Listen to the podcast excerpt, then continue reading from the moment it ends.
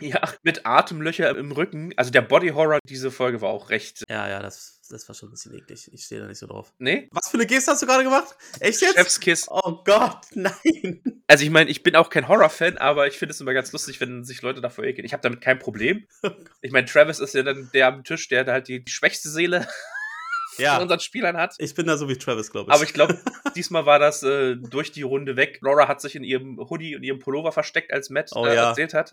oh, stimmt. Von Atemlöchern in Schulterblättern. Das war schon echt. Ah, shit. Ja, also war interesting. Oh, Matt, was ist passiert mit dir? Ich glaube, Kampagne 2 hat ihm nicht gut getan.